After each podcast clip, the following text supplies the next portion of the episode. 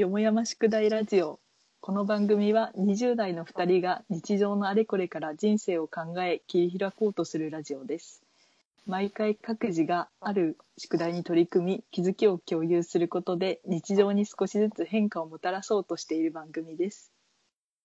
こんにちは、まいごです。こんにちは、こいちゃです。最近どうですか？最近うん。結構なんだろう前回の宿題で無駄を増やすってあったと思うけど、うんうん、なんかこの2週間ですごい自分の中で無駄を増やすことができて、うんで結構生活が豊かになった感じはある。すごい。無駄を増えて生活豊かになったんだ、すごい。うん。そっか。私は、あんまなんかいい無駄増やすことできなくって、なんだろう、本当に無駄だなみたいな、本当しょうも、しょうもなすぎて、なんか、どうもなんなかったから、ちょっとそれは、それは気になりますね。えー、それを本編で話しましょう。なんか3つやったんだけど、うんうん。1つは本当に結果を振り返ってみても無駄だったなって思うことで、でもあとの2つはすごい良かったなって思って、あ、そうなんだ。実は本当に。一番無駄だったのがずっと気になってた家の近くにあったうんうん。もつ焼きのお店に行ったんだよね。もつ焼きってなんだっけ？もつ焼きって、ホルンモンを焼く、焼肉屋のことそうそうそう。違うか？あホルモン、あホルモン焼きだ、ホルモンー焼あー、なるほど。あー、えー、一人で行っき。うんた。一人すごい行ったな。結構勇気いる。うん、めっちゃ勇気いっなんた。か焼肉屋一人で行くことめっちゃ勇気いるし、ホルモン焼き余計に勇気いる気がする。それ。すごいね。そう。2年間行けなかったところだもん。気になってたけど、行ってなかったところに行けたんだよね。そないや。無駄なことをしようって思ったから行けた。うん。すげえ行動力。あー、でも、行ったけど、別に行ってくださったの。まあ、もうん、ホルモンは、まあ、普通の美味しさで、頑張れば家でも作れるかなっていう感じで、そうなんだ、結構コテンパンだね。隣のおばちゃん優しくて、あ、優しかったなって感じで、まあ、それだけだったけど。うんえー、一人でも行って、隣のおばちゃんが優しい感じの焼肉屋だったうんの。ってか、うんいいね。なんか、集団、あんまざわざわしてないみたいな。ざわざわしてるすごくちっちゃい店だから、えー、6人ぐらいしか入れない感じで、カウンターしかなくて。ああ、じゃあなんか焼肉屋っていうよりは本当におばちゃんの、なんか定食屋みたいな。定食屋っていうか、なんか、あそんなイメージに近いか。も。うんえー、えー、また行こまた行こうかなっては。うんまた行くすごくホルモンが食べたくなったら行くかもしれないけど、あー、なんかね、なんだろうね、そんな思ってたほどでもなかったから、か。まあ家で作るかもな、みたいな。あー、前から気になってたのは、どんなホルモンかなっていう気になり方だったの。なんかお店の雰囲気っていうよりは、ホルモン食べたいな。味、味的に、味的な。なんかね、お店の名前がね、うんうん。可愛い感じで行ってみたいなって思ってた。あー、なんかいいよね。なんかその雰囲気の店に入れるようになるっていうだけで、そうそれはね、なんかちょっと達成感がある。うんそれはあるね。へえなるほど。でもそれはそうでもない無駄なことだったんだ。あと2つはね、よかったよ。ノートに変な詩を2つ投稿したんだよね。多分一個は見て、一個は見てめっちゃ良かったって思ったんだよね。それいつ頃見た？なんか、多分今週、今週だったから、なんじゃあ、か風、最後の一行が風、風が鳳凰みたいな やつ。それ初めに投稿したや初めに。投稿したやつが良かった。うん若干合ってて良かもうった。一つは今日投稿したから。あ、それは見てないや。えー、見たい。え、すごい。いや、こいちゃさんの詩は、え、すごいいいんだよね。すごいいい。なんか、ダメだ。表現できない。なんか何かの気持ちを呼び覚まされる。そっか。えー、いいな。詩かけるのいいな。いや、なんかノートちらっといろいろ見たけど、詩が一番感動した。本当やった。この詩めっちゃ感動して、あ、ちゃんと生きようって思った。なんか、そっか。うん、ちやった。ょっとな、んか知ってさ、うんなんか捉えようによっては無駄の極みみたいな感じじゃん。なんか、なんかなんだろう、文章って何かをうん。伝えなきゃいけなかったりとか、何か情報を伝える手段になってるけど、でも詩ってさ、それ自体が、なんだろう、書くことに意味があったりとかさ、うんうんなんだろうね。いやでも詩とかってすごい大事だと思うんだよね。なんか文字はその情報を伝えることに意味があるとは言ったけど、なんか人間は情報を伝えるために生きてるわけじゃないから、ななんか何かを感じるためとか、あまあそのために生きてるわけじゃないけど、まあ何かを感じたりするから生きてるなって思うんだし、で、まあそれをなんとなくその時その時感じたことを言葉にできるのが、まあ、言葉だったりで書き表せるのが文字だから、うん。すごく重要だと思う。うんあ無駄そうに思われてるかもしれないけど、実際、うちは、あ無駄なのかな、うんなんか無駄、まあね、実際確かに無駄なものの一つと思われがちだけど、なんか詩とか表現はすごく必要な方な気もするんだよね。どちらかといえば芸術に近いのかもね。絵だったら、さ完全に芸術だなって思うけど、うん。詩の場合ってうん。なんか文章になった途端に何かを伝えなきゃいけないっていうなんだろう。あ囚われてしまうというか。ああ、確かに、なんか文章自体が何かを伝えるために多分発明されたような気もしなくもないから、なんか確かに、絵の場合はさなんか何かを伝えな伝えるためっうんうん。ていうわけでもないじゃん。その人の表現とか、まあ。結局は伝えるのかもしれないけどうんうん。それ自体の存在に価値があると思うんだよね。あそういうのがあ、うん。文章にもあっていいと思思ったんだよね。確かに、なんか文章にも、うん、なんか文章って言ってやっぱりこう、何かを説明するためっていうか、文章自体でなんか何かを、を伝えるとか、なんか絵に比べると確かにあんまりそう見られないのか。ずっと意味のある文章を書いてきたからさ意味のあるそうなんだ。読んだ人読んだ人の受け取り方次第だと思うけどなんか意味のある。文章を書かないと意味ないって私は思ってたんだよね。そうなんなんかうん。たまにポエムとか書いてる気が。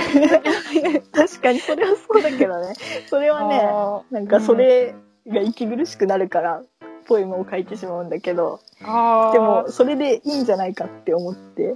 うんうんうん。うん。そんななんか文章を限定してしまうのも良くないなって。いうのに気づかされた。無駄を生み出そうとして。ああ。いや、そうだよ。いや、もうなんか今ちょっと思考は停止してるけど、でも、ホイッタさんのポエムめっちゃいいから、もうなんかどんどん書いてほしいなって思う。確かにあのポエム絶対今回の無駄のために作ったんじゃなくて、普段からポエム絶対作ってるだろうって思う。なんか、うまい、うまい、なんか良すぎて、絶対、なんかたまに作ってきただろうなって感じの。本当にあへえ。ちょっとポエム書いてこそう、ポエム書いてほしい。あの、ポエム、う、うん note、めっちゃチェックしとくから。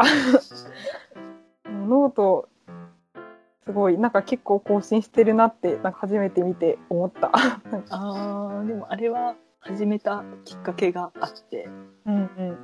なんか革飯っていうコミュニティに入ったんだよねそのメンバーの30歳以下の人たちで日替わりで日替わりでそのノートを更新しようみたいなテーマを決めて1週間ごとにテー。マを決めて日替わりで投稿していこうっていうのを始めてマガジンみたいな感じあー、じゃあ毎日なんかその革命誌っていうので作れば、誰か違う人が毎日、なんか、発信してる。そう。それで、1週間に1回自分の番が回ってくるから、まあ、それはまあ、更新するよね。確かに週に1回は必ずそうなきゃっ。ていうと、うん。ね、なんか、革命誌は、書くことで飯を食おうっていう意味。そうそうそうそういう感じすごい。わかりやすい。あ、でも。いいね。なんかそれ書いて飯を食うことが現実的に思えてくるよね。そういうコミュニティがあることで。そうなんか、だね。あ書いて飯を食っていける、行こうっていう気持ちになるからすごいうね。ん。へえ。それのおかげでなんとか更新できてある感じ？あ、確かに週に1回ある程度のクオリティの文章を更新し続けられるの、すごいな。そっか。クオリティは低くなってるけどね。低い、低い感じはするけど。でもなんか更新しようと思うことが大切だなって。ああ。へえ、そっか。それはいい、いいオンラインコミュニティだ。一人だったら絶対そのノートの更新とか3ヶ月ぐらいかかってると思うんだよね。うん一つのことを書くに、ことに対して。確うん。なんか、やんなくて、今日じゃなくていいかって思うから。そうそうそう。ああ、なるほど。三つ目、三つ目の、あれは？3つ目なん。だっけ、仕事今急に。3つ目はね、うん まだ2回しかやってないんだけど、一回もやったんだ、すごい。確毎週火曜日に本屋に行って、かに火曜2回しかないもん。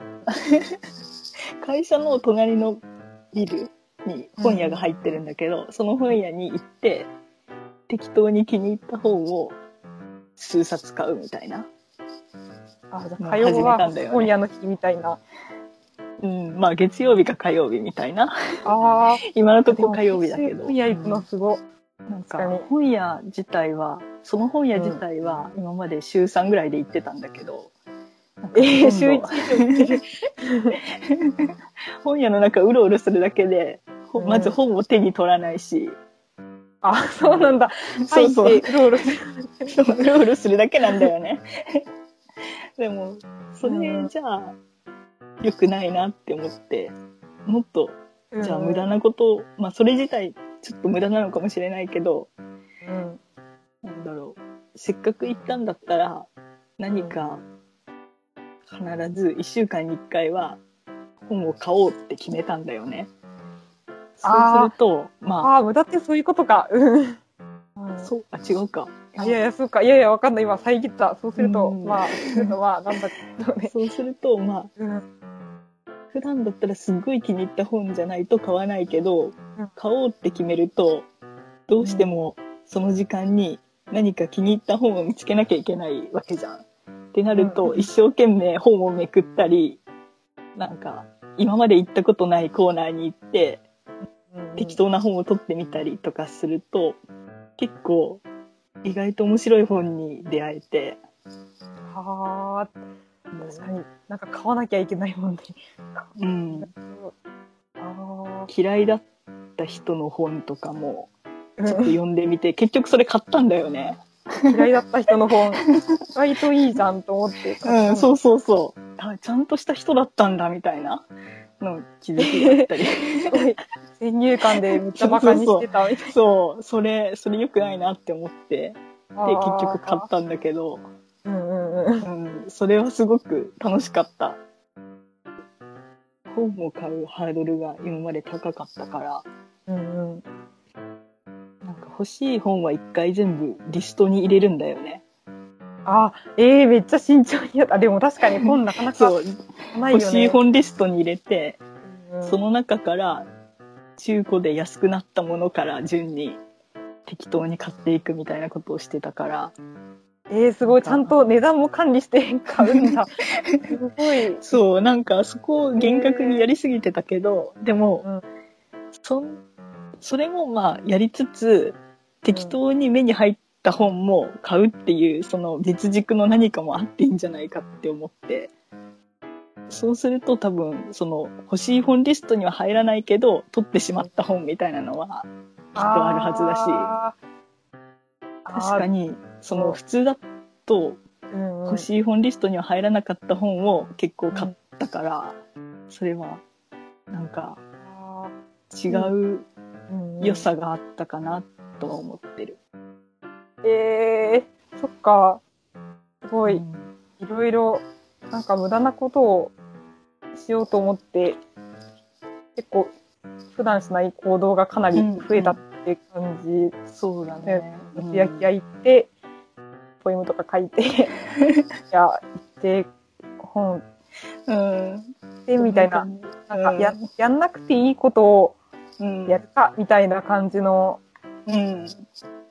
なるほど。なんか、そっか、そういうことか、無駄をするって。なんか、本当にいや、どうなんだろうわかんない。本当に無駄なことしてしまった。そうか。え、どういうことをしたの？えそっか。なんか、なんで、そっか、いい、いい無駄をしていいな、そっか。なんか、なんでそういうことを思いつかなかったんだろうって思って、結構さっきからあんま頭回んなくなったんだけど、なんか何したんだろう？なんかね、下駄を履いたんだよね。あんま、ほんと何も満たさなかったし、足が寒いだけだったんだけど、なんか無駄なこと面白いしなきゃなと思って、うん。なんか、あ下駄、下駄を前から履きたかったんだけど、履く機会を失ってか、普段下駄履いてたら怪しい人じゃん。まあね。怪しいから履かなかったんだけど、うん。そんなことしなきゃなと思って、うん。下駄を履いてうん出かけたんね。おお。なんか怪しいし、挑戦だね。うん。そう、まあ足が寒いだけだったなと思って、なんか別に特にいいことも悪いこともなく、怪しい人だっただけだなって。それってさ、その下駄に合うファッションとか？そう、多分それが問題だと思うんだよね。なんかさ、高校の時に下駄履いてる先輩がいたんだよね。なんか、うん。さすがに下駄履いてるんだけど、なんかもう違和感ないの。なんかさ、いつもその、へー。うんうん。下駄、え、本当かな、うん。今考えたら、下駄履いたら、なんか怒られるよね、普通に考えて。あれ？なんで怒られなかったのか。でも普通に、うん学ランとかでうん下駄を履いてる記憶があるから、多分、下駄履いてたと思うんだけど、あれ本当かな？その組み合わせあるんだね。でもその人はもうなんかうん下駄を履いてるような人格だったから、もう違和感なくなってたんですね。なんかあの先輩が下駄履いてても違和感ない。学ランと下駄だけで違和感なかったし、そういうもうんうんう、オコラがあったから違和感なかったんだよね。うん。でも、なんか、普段下駄履かない自分が、まあ、適当なトレーナーとか、暑そう、あったかそうなコートを着てるのに足だけ下駄履いてたら、なんか、やっぱり、自分でも違和感あんなって思ってしまうし、やっぱり全体の統一感というか、うん。オーラが大事だったのか。うん下駄ことは悪くはないけど、うん。下駄だけ、じゃあ、なんかね、その高校のあの先輩みたいにはなれなかった、下駄、下駄の人になれなかったの悔しいけど、なれなかったし、やっぱり下駄って外を歩くのには適してるけど、室内、あの、カツンカツンって音が鳴るところを歩くと、なんかめっちゃうるさいから、あんまり、なんか、注目浴びたくないのに、なんか、室内行ったの？マクドナルドが行った？マクド行ったらめっちゃ場違いだなって思って、それめっちゃいいじゃん。いやー。いやそれいいね本当にそういうことしか思いつかなくて、うん本当無駄だったなと思って、足冷えただけだったんだよね。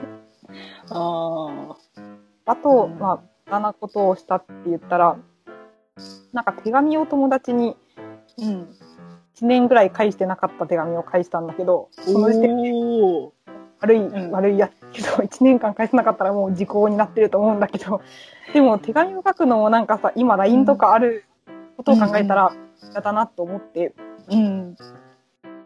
わざわざ紙に書くの自体は無駄なことかもしれないし、うん。さらに手紙に書く内容もできるだけ無駄なことがいいなっていうのはなんとなく、なんか、ああ、そっか。この、この文通の中でも、うん結構さ、わざわざ、今時わざわざ紙に書いて送ってくるのに無駄なことばっかり書いてるんだよね。無駄っていうか、うん。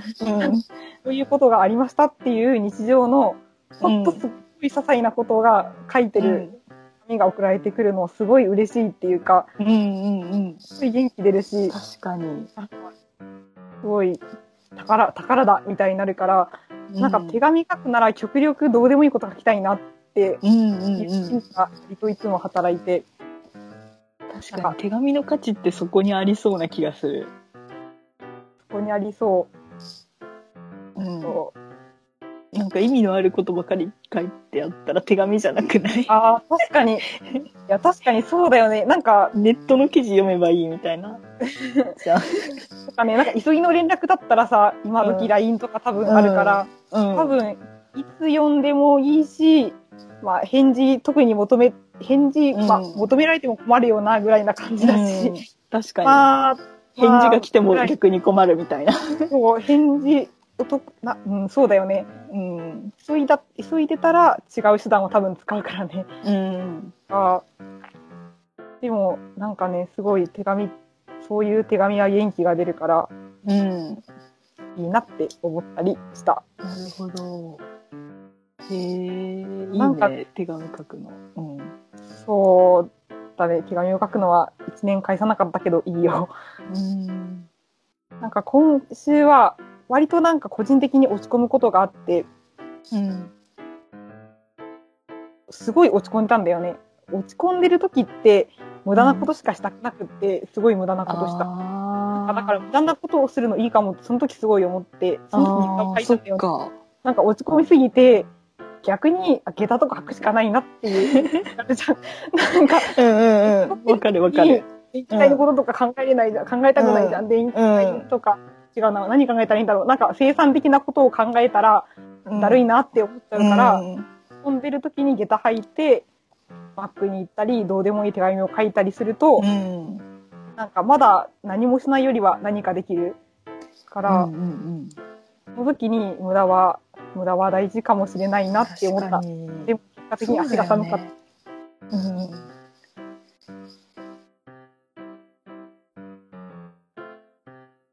ん。なんかさ、僕ストレス解消法とかさ、うん落ち込んだ時にやることを決めてる人っているじゃん。っていうか決め、あ決めた方がいい的な説あるじゃん。ああ、それってなんか確かにそうだなってちょっと思って。落ち込んだ時ってすごくうん。効率的なことをやろうと思ってもどうせできないしそれよりはなんかこういう無駄なことをするって決めておいた方がそれをやることで落ち着くしうんうん。いいこともあるし、うん、そこで結構考え方もちょっと変わったりするから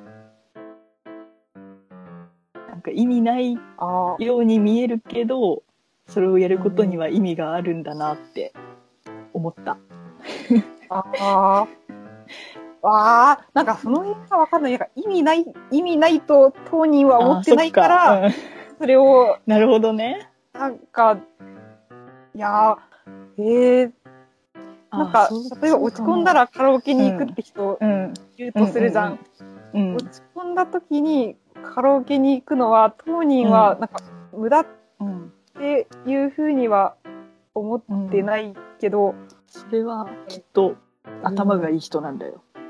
頭がいい人、それだ、どういうことだ私はなんかうん。なんだろうそれを無駄って思ってしまうからやらないんだよね。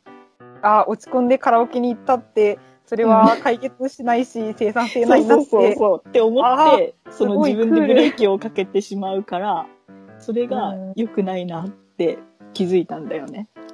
うんあだからそういう、なんだろう、私から見てあ、た無駄っていうのは、実は無駄じゃないこともあるんだっていうのに、のを思った。だからそういうことを表してるのが、うんその落ち込んだ時にカラオケに行くとか、そういうことなんだろうなって、っていう気づき。ああ、とか、小市さんは割と、その、うん。でもさ、それはどうなんだろう。なんかお茶を、小市さんがお茶を飲むことも人にとってはそう見られてるかもしれないし、そっか。その今日は疲れたらビールを飲もうとか、うん。なんかお茶を飲んで一息つこうっていうのは、私から見たら、水でいいじゃん。なんか、水、水で変わんないから水道水でいいじゃんって思ってる確かに私もいか。るから、なんか、人によって何が必要かっていうのが違うだけなような気も、確かに。もうそういうの全部、生産性のない行動ではあるじゃん。お茶を飲むことも、うん。カラオケで行く、カラオケに行くことも、うん。ビールを飲むことも、うん多分生産性があんまりないってことでは同ジャンルのうん。娯楽だと思って、うん。なんかさそれは多分やってみたら生産性があったんじゃなくて多分生産性はないけど価値を生み出したんだなと思ったんだよね。そういうことか。なんか多分さ、多分2種類なんか多分生活の中でもやんなきゃいけないからやってることと、うん、やんないといけないわけじゃないけど、うん生産性とか抜きにして自分が楽しいからそれをやることってうん。あると思うしうんうんうん。なんか生産性でやってるところって逆にむしろやんなきゃいけないからやってるだけなことな気がするんだよね。でそのそれがまあ楽しみっていうか自分の生きてる楽しみとか、まあ、娯楽みたいなところがその生産性を抜きにしても価値が見出せるところで、うん。それそそこに価値を見出してなかったところをたまたま新しく気づけただけそうか。とかな気がしてそうかも。から今までその無駄を削いで削いでっていうと、その新しい娯楽とかうん新しい価値に気づけなかっうん。たところを、あもうちょっといろんなとこになんか足を伸ばしてみれたっていう、うん。なんか新しい娯楽を発掘しようとできたっそうだね。ていうことなのか。はそうてか。もう、そうだ。うん。なんか自分が価値を感じれることが増えたら、それは確かに毎日楽しくなるかも。うんうんうん。例えば、そうだね。なんか難しいな。下駄を履いて歩くことも、うん。室内は嫌だったけど、室外は楽しかったんだよね。なんか、あカランカラン音がするから、あ。うん。歩くだけでも楽しいっていう状態に陥ったとしたら、うん歩くだけである種娯楽になったとしたら、そっか、そそれれはないんかす。ごい楽しいの幅が広がりまくっているかもしれないし、うん。なんか多分無駄を増やすことで、やんなきゃいけないからやってたこととか、うん。なんか楽しいの範疇に入ってなかった新しい楽しいを見つけるとか。まあでも、うん。なんか生活の中で楽しいの部分を増やせるような気がする。ちょっとなんか全然関係ない話しようかな。全然関係ない。難しい。なんかさ、いいいよや本当今回このなんか宿題と本編とか混ざってるのは、うん。あれだよね、なんかこの前効率をうん。法律以外の価値をがもう何も価値ないって思っちゃったんだけど、最近いややっぱそんなことないなと思って効率うん。以外のとこにやっぱり価値があるなと思ってそこであの、うん。あの宿題をやったから、うん、なんか効率以外のところにやっぱりいろいろいいところあるしなんか人間的成長ってやっぱり法律関係なんだろうな、うん、人間はそれ以外でもすごいって思ったから、うん。っていうテーマを選んだんだけど、うん。なんか分かんなくなってきてしまったから、なんか全然違う話しようと思って、うん。今日はあの、しうん職人のとこに弟子入りに行ったんだよね。弟子入りってないや。前回、うん。なんかもう物を作る人になりたい、なるみたいなことを言ってて、でもそれ本当行動を起こしていかないとなと思って、うん。職人を探して、もうある程度、職人って言っても何職人かってところまで絞り込んで、群馬で探して、とりあえず、まあ、一人目話を聞きに行ってみようと思って行ったんだよね。うん。で、まあ竹、竹細工が私は、やるなら竹細工だなって思って、竹細工の職人さんのところ、行ったんだよね。うん。竹竹とん細工。ぼとか？竹とんぼ違うか。なんか、うん。編み、編み物、編み物っていうかなんか竹かごとかあるじゃん。うん竹、竹何でも作れるね。竹があれば何でも作れると思う。なんか、流しそうめんの。流しそうめんの、あの、そうそうそう、なんかそばとか入ってるあのざるとか、ああ、そっか。それもか。うん。なんか、何かを、なんかいろんなものを編んでカゴとか作りたいなって前から思ってたから、うん。あ、じゃあ竹細工じゃんみたいな感じで行ったんだけど、うん。なんか今日竹もらってきた。竹と竹切りなた。へ借りてきたから、竹を割る練習をしなきゃいけなくなったんだけど、なんか、難しそう。結構力いらない？いや、めっちゃ難しい。なんか、ね。竹の最初に切り口、切り込みを入れるんだけど、切り込みがまず入んなくって、うんそれであー10分ぐらい私はかかるけど、うん。もう竹職人の人は、もう、なんか、ピッて一瞬でパッ、カン、カンってやったら、なんか、切り込み入るから、ええー、みたいな、うーんとかってずっとへー。10分ぐらいになっても切り込み入らないので入るから、なんか竹の編み物をするのってうん。編み方が分かれば編めると思ったんだけど、うんそもそも編む、編むための棒を作んなきゃいけないから、うん竹を、竹をなんか厚みとかもありそうだしね。そう、あれを自分でさ、切んなきゃいけないから、切るっていうか、うん。竹からあれを作んなきゃいけないから、竹割る、うん。竹を割るのを覚えるだけで3年かかるんだって。ええだから、竹職人超難しいらしくって、もう竹を切ってきて、それ竹割って、あの棒を作るところだけで超難しくって、あ切り込みすら入らなくって今日は、あ、ダメだ、切り込みすら入らないって思ったとたころうん。なんだけど、でも竹はすごいこう、変幻自在というか、薄く、うんなんか0.3ミリぐらいにしたりもできるし、結構いろんな、なんか柔らかくしたり硬くしたりいろいろできるから、なるほど。竹はすごいって思ったの関係ないな。多分なんかね、やっぱり職人ってどうしても根性論にはなると思うんだよね。うんなんか続けたもんが、やっぱり続けることしか正解がないみたいなうん。感じにもなってくるし、でももしかしたら職人ってかなり効率なんじゃない？いや、効率、効率良くないとあんな滝いっぱい竹の棒作ってらんないし、めちゃめちゃ緻密だから、すごい、すごい緻密なことをしてるから、めっちゃ効率は間違いなくいる。